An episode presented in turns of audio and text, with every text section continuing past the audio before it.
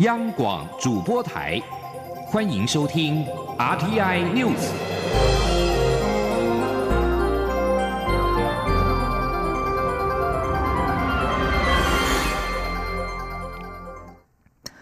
各位好，我是张旭华，欢迎收听这节央广主播台提供给您的 RTI News。行政院主计总处今天举行记者会，宣布将于明年九月到十月进行人口普查及住宅普查，预计会抽查一百万户，共四百万人。值得注意的是，为了顺应社会变化及人口结构改变，这次人口及住宅普查将同婚纳入婚姻选项。关于照护的问题也更细腻。记者杨文君报道。人口及住宅普查是每十年都会办理的基本国事调查。政府将在明年九月到十月进行人口及住宅普查，预计会抽查一百万户，共四百万人，了解六个月以上常住人口目前的家庭结构、婚姻状况、住宅使用状况等。主机长朱泽明指出，这次普查内容包括同婚、长照、通勤、使用语言等选项，将作为政府施政参考。未来这些资料也会去识别化后公开于网站上。他说。事实上，我们对这些需求哦，是各单位都有来表示意见，像内政部的警政单位了、社政单位了，不，卫福部的社社政单位了，或者警那个文文化部的一些单位啦，都我们都有问他们说，他们希望说有哪些资料，啊，那我们都可以做的，我们都尽量纳纳入。主机总处强调，访查员有三不两会，包括不会泄露个人资料给任何人，不会询问调查表以外的事，不会请您提供账户存折。两会则是访查员会佩戴识别证，也会递送访问函，呼吁民众若收到相关通知，不要以为是诈骗。此外，为了让更多民众得知普查的讯息，主机总处也举办创意短片竞赛活动，总奖金高达新台币三十万元，邀请全国高中职及大专院校学生拍摄二到三分钟的影片。十月二十五号截止，将由评审及网络票选选出冠军得主。中央广播电台记者杨文君台北采访报道。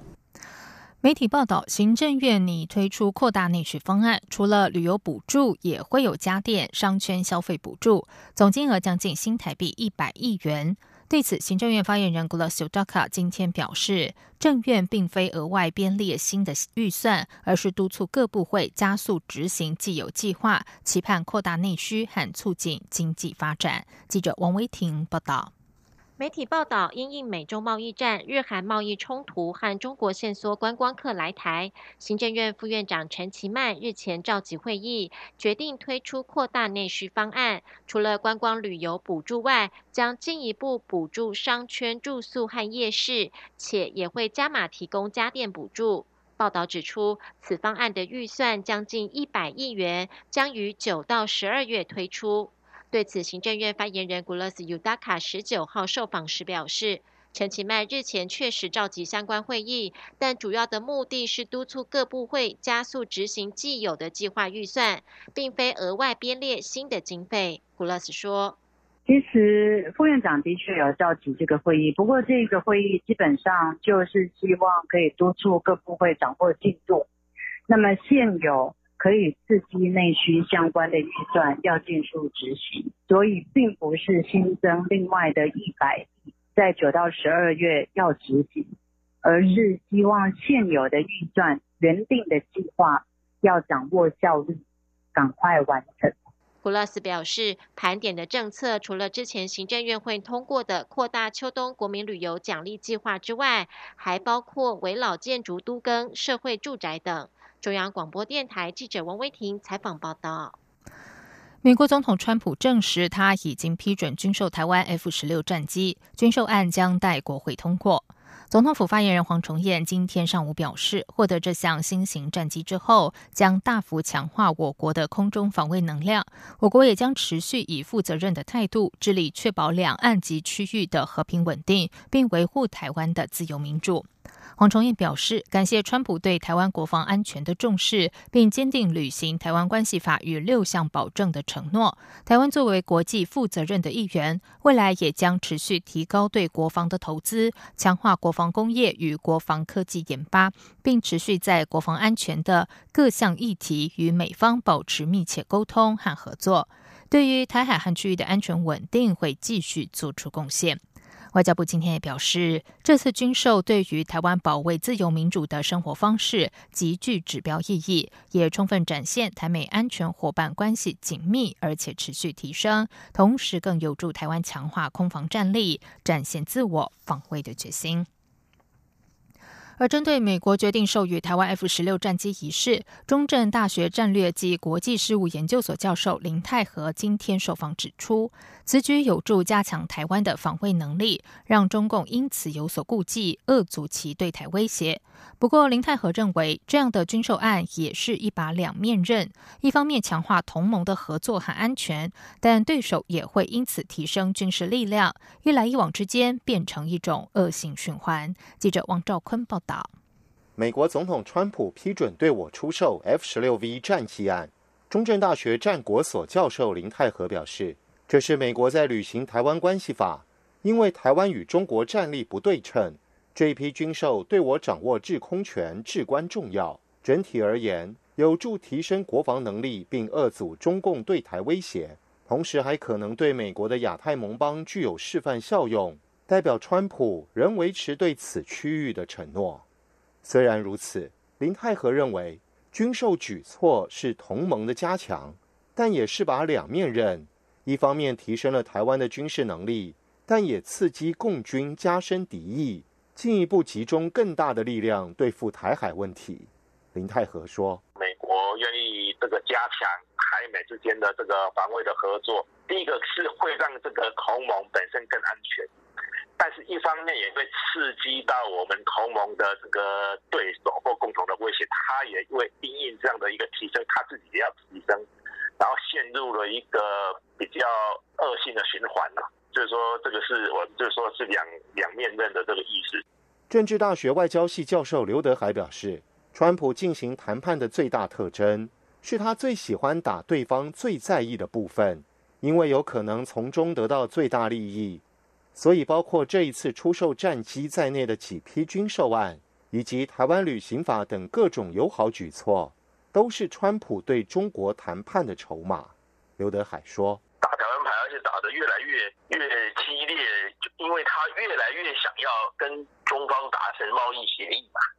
但是中心思想都没变，就是美中的这个贸易战，呃，他想要一定要压到中国做出一些他满意的呃的的地步。美国逐步落实对台军售常态化，林泰和认为此举不至于影响区域情势，因为这一批战机是美国根据台湾关系法提供的防卫性武器。而非高度攻击性武器。如果卖给台湾高度攻击性武器，而被视为在挑衅中共，完全不符合美国的国家利益。中央广播电台记者王兆坤台北采访报道。在去年九合一地方选举乱象之后，中选会持续精进选务工作，并且修改相关法令。中选会主委李进勇今天表示，中选会比照天然灾害应变机制，成立中央选务指挥及应变机制。除了纵向指挥，也要强化横向联系，以应变选举时的紧急突发事故。记者刘品希报道。法务部最高检察署十九号上午在警政署召开一百零九年第十五任总统及第十届立法委员选举检警调廉政高层首长选举查查座谈会。中选会主委李进勇致辞时表示，去年底地方选举对选务机关造成很大的冲击，中选会在选后深入检讨，从法令面、实务面都提出具体的改进作为。并感谢行政院支持公投法修法，让公投与大选脱钩。这固然减轻选务部门很多负担，但中选会不敢因此松懈，仍以更高的标准从事选务工作。李金勇指出，除了选举法令及选务改革措施外，中选会也比照天然灾害的应变机制，拟定中央选务指挥及应变机制。除了纵向指挥，横向联系与整合也非常重要。中选会已经通令各地方选委会配合，也拜托检警调联系统能给予支持及鼓励。他说。去年大家对于我们选务部门有很多的指教，包括说遇到一些紧急状况、突发事故的时候呢，我们的应变能力也受到很大的考验。因此啊，我们中央选举委员会目前已经拟就了这个中央选务指挥以及应变的这个机制，我们要比照天然灾害的应变机制呢，来设立这一个办法。李金勇说：“距离明年一月十一号大选只剩下不到五个月，社会上选举的气氛越来越浓。希望相关单位透过不断研讨精进，以及各部门横向的协力配合，能强化整个团队的战力，顺利办好明年大选。”央广记者刘品熙在台北的采访报道。接下来关心的是，香港《星岛日报》网今天报道，继十八号的流水式反送中集会之后，港人计划在本周五及周六再发起合理非示威活动。香港网民计划在二十三号，也就是周五举行香港之路，将号召市民在港铁、港岛、荃湾及观塘三线沿线各港铁站集合，仿效一九八九年的波罗的海之路。当时，波罗的海三国共两百万民众手牵手组成超过六百公里的人链，借此表达争取自由的诉求。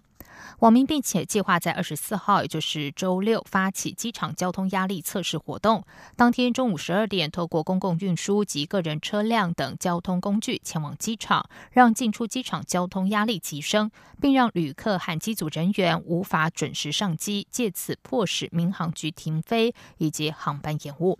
此外，声援香港反送中运动的脸书专业 Freedom Hong Kong 今天下午宣布，今天在包括台湾在内的全球十个国家，共十一家报纸刊登了广告，呼吁关注香港人切身面对的各种警察暴力问题。而今天在台湾自由时报头版刊出的半版广告，以“自由对抗集权”为题。内文并向台湾读者提到，台湾的总统提出愿意对香港施以援手，他们不会忘了这雪中送炭的意义。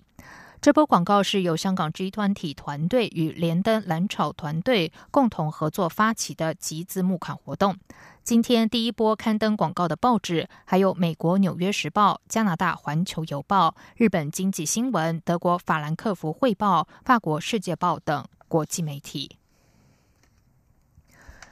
阿富汗今天庆祝独立建国一百年，但是叛乱组织在东部大城查拉拉巴的餐厅与公共广场制造了十起爆炸攻击，造成至少三十四人受伤。目前还没有任何组织宣称犯案，但查拉拉巴市所在地是伊斯兰国与塔利班等叛乱组织活跃的区域。伊斯兰国恐怖分子在十七号晚上对首都喀布尔当时正在举行婚宴的一间饭店发动自杀攻击，造成六十三人丧生与将近两百人受伤。至于今天查拉拉巴市的十起连环爆炸攻击，犯案者在独立日庆祝活动之前，于一处市场附近先装设好炸弹。到了今天，有数百人于市场及邻近广场举行集会活动时引爆。阿富汗高阶卫生官员巴拉巴沙里说，连环爆炸爆炸造成至少三十四人受伤。另外，阿富汗总统甘尼今天在喀布尔举行的独立纪念大会上发表演说，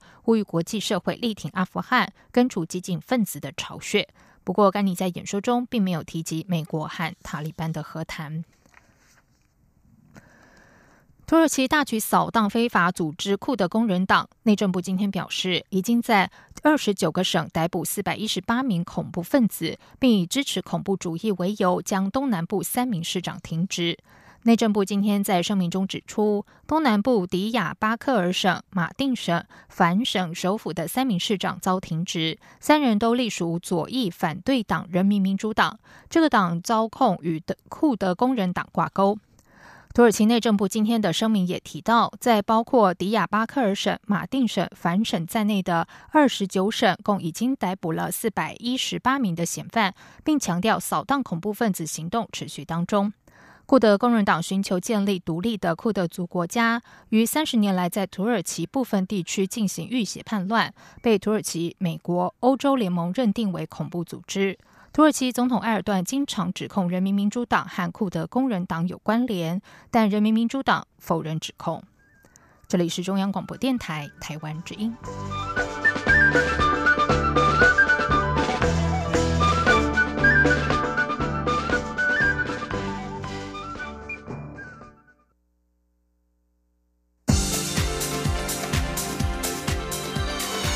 这里是中央广播电台台湾之音，欢迎继续收听新闻。时间是十九点十五分，欢迎继续收听新闻。随着二零二零大选逼近，蔡英文总统竞选团队目前正在进行全国各县市竞选总部的筹组工作。民进党执政县市确定由现任的县市长来担任地方竞选总主委，其中台南市以扮演领头羊，率先筹备成立竞总，全力守住民主香火。其余非执政县市的竞总主委也将陆续出炉，为二零二零就备战模式。记者刘玉秋报道。距离二零二零大选投票剩下不到半年时间，各阵营竞选总部展开布建。蔡英文总统副手人选虽然还未出炉，但竞选团队已积极进行全国各县市竞选总部筹组工作，备战二零二零。负责规划各地竞总筹组工作的中常委沈发会之前表示，蔡总统各县市竞选总部将延续过去做法，民进党执政县市将由县市长担任地方竞总主委，但非执政。县市的部分还在整合沟通中，拟于八月底完成组织架构。全国竞选总部预计十月以后才会成立。由于民进党去年九合一选举大败，执政县市仅剩六个县市，为了力拼总统及立委胜选，将出任台南蔡英文竞选总部主委的台南市长黄伟哲日前率先协同中央地方党公职，筹备成立蔡英文竞选总部，正式开始运作各项选务。工作作为领头羊，延续民主香火，守护台湾主权。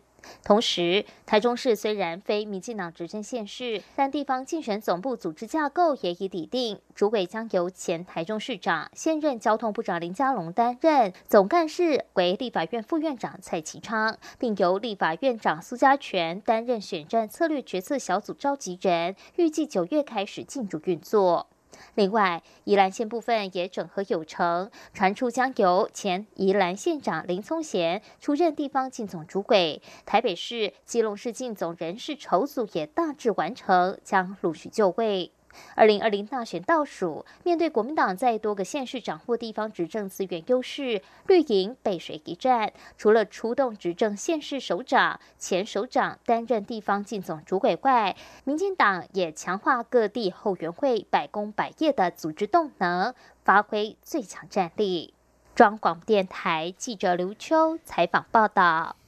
在国民党方面，新北市长侯友谊多次表态不考虑担任国民党总统参选人韩国瑜地方竞选总部的主委。台中市长卢秀燕也说要再考虑。对此，国民党副发言人黄兴华今天表示，距离各地竞总成立还有蛮长一段时间，而且党中央尚未正式和地方首长沟通。他相信在沟通之后，县市长都会以国民党的团结胜选为考量。记者刘品希报道。备战二零二零总统大选，国民党中央日前要求十五位党籍县市首长担任总统参选人韩国瑜与各地立委联合竞选总部的主委，但新北市长侯友谊多次婉拒。侯友谊十九号受访时重申，目前以市政为重，不考虑接任主委一职。台中市长卢秀燕十九号受访时也说，一定会助选，但是否要挂职，还要再讨论与考虑。对此，国民党副发言人黄兴华十九号下午受访时表示，目前组发会正在密集联络规划，筹组各地的竞选总部。照惯例，各地竞总的成立时间大约落在十月下旬到十二月上旬。目前距离成立还有蛮长一段时间，党中央也尚未约询完所有党籍地方首长，因此部分首长面对媒体询问时，可能认为接任竞总主委一事尚未进入正式。讨论，才会有那样的态度与发言。黄兴华说，党中央后续会持续沟通，他相信等到党中央正式沟通后，各地首长都会以国民党的团结胜选为考量。他说。因为这可能是一个讯息传递上的落差，因为事实上呢，这个各地的总部的筹备事宜都在进行当中，然后跟各地的这个首长们，可能都也还没有正式的约询完成，所以可能这个各地县市首长在面对媒体采访的时候，他一时之间可能觉得说这个事情可能还目前还没有进入正式的讨论，所以他可能有这样的一个态度。但是我们希望说呢，这个呃后续呢，大家会持续沟通，也请大家会继续拭目以待。此外，党主席吴敦义日前在中常会中表示，会在适当时机邀请党籍县市首长、议长、党部主委与韩国瑜联合造势，凸显胜选决心。对此，黄兴华表示，既然是盛大的联合造势，自然要衡量最好的时机。目前党中央正在规划中，以整体选战节奏而言，近期的目标是先成立各地的后援会与全国后援会。至于何时吴郭会，吴敦义十八号表示，希望在一周内与红海集团创办人郭台铭会面，但郭正营表示，本周行程几乎都已经排定，看不出有和吴敦义会面的可能性。对此，黄兴华说，郭台铭与吴敦义都很忙碌，会面时间也非一两次就可谈定。目前双方幕僚正加紧联系中，希望能安排一个比较完整的时间，尽快让两人见面，面好好讨论一些问题。央广记者刘聘熙在台北的采访报道。台北市长柯文哲和红海集团创办人郭台铭、国民党立委王金平是否合作备受关注。对于传出郭台铭和王金平打算退出战局，改推柯文哲竞选总统，柯文哲今天受访时反问这个消息是从哪里来的，并表示他没有听到任何的相关讯息。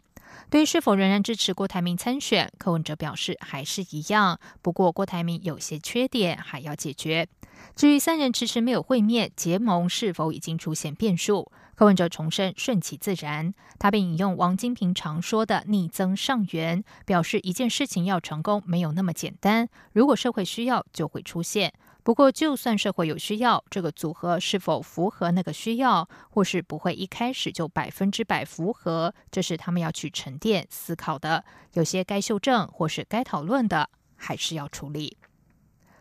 继续来关心的是，经济部国际贸易局外贸协会今天举办了首届“让世界看见台湾精品”创意短片颁奖典礼。获奖大学生们各自发挥创意，有同学用短短的一分钟台语介绍推广台湾精品，还有同学用时下流行的饶舌来介绍台湾精品馆特色，获得首奖，让世界看见台湾精品，并且让台湾精品形象年轻化。记者杨仁祥、谢嘉欣报道。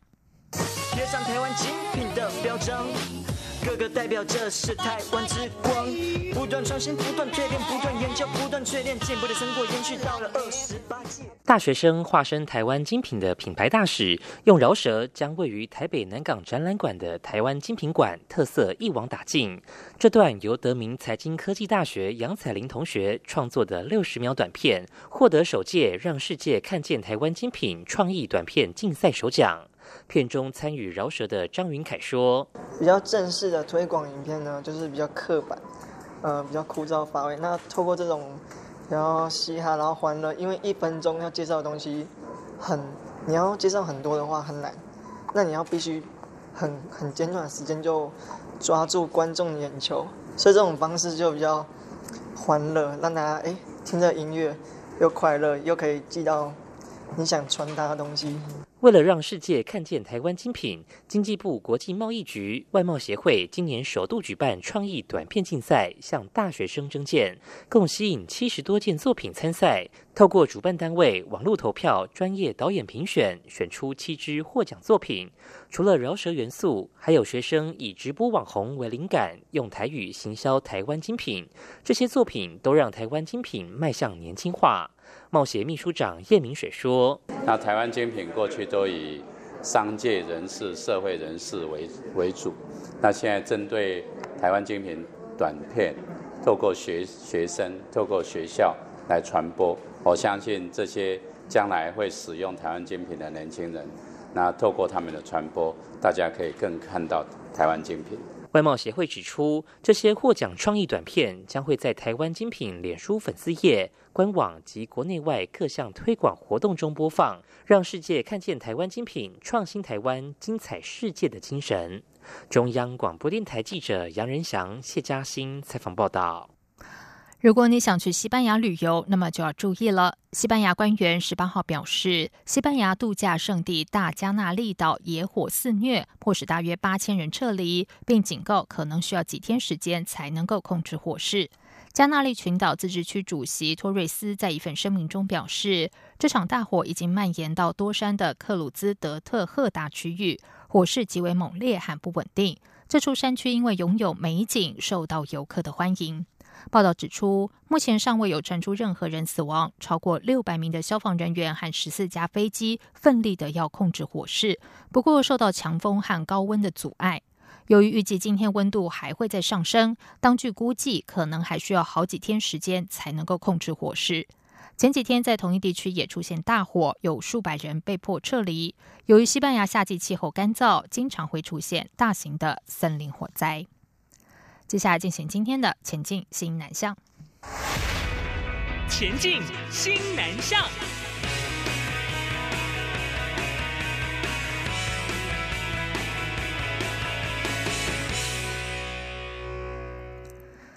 台北市政府卫生局今天宣布，台北市北投健康管理医院获得穆斯林友善医疗院所认证，这是继台安医院之后的第二家获得认证的医院。台北市卫生局表示，他们所辖的联合医院也正在积极申请中，希望打造更友善穆斯林的医疗环境。记者肖兆平报道。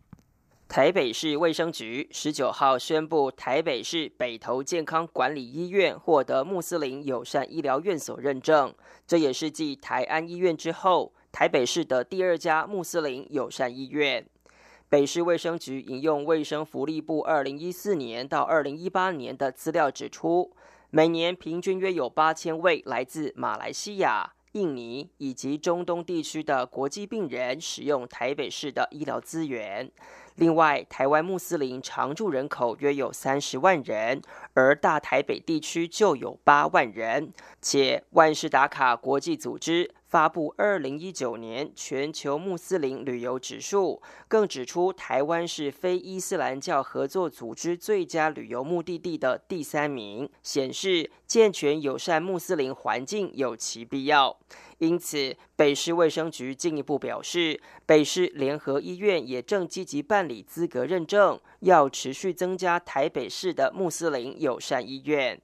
获认证的北投健康管理医院副院长魏聪文表示，他们除了进行员工教育训练、辟建男女祈祷室、规划独立备膳区或清真认证的合格食材、建制镜下设施等外，也安排专属人力服务前来见检或就医的穆斯林民众，希望开发潜在的穆斯林市场。他说：“台湾现在所欠缺的就是穆斯林的友善的环境，